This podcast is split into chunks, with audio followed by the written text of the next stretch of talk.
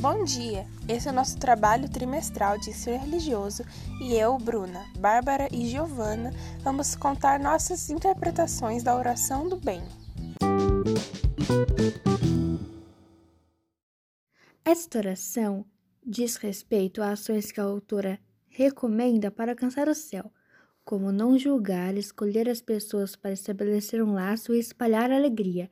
E tudo isso impacta a sociedade, pois boas ações geram boas ações. Logo, a bondade alcança todas as criaturas de Deus, e o mesmo saberá nos proteger das pessoas malvadas.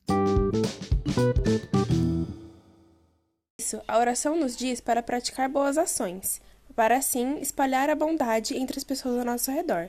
E como a bondade só nos traz benefícios, se seguirmos o caminho bom de Deus, no futuro iremos ao céu.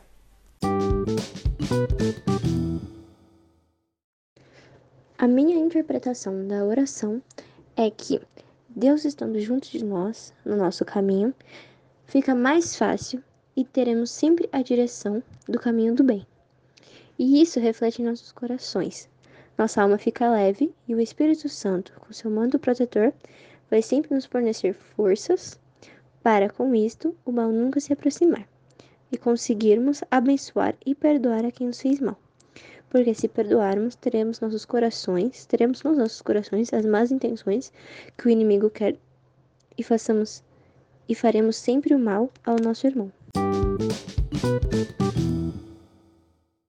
Essa oração foi escrita pela autora Gisele Rodrigues Neves, uma poeta brasileira de 59 anos que já escreveu mais de 1.400 textos. Muito obrigada pela sua atenção. Tenha um bom dia.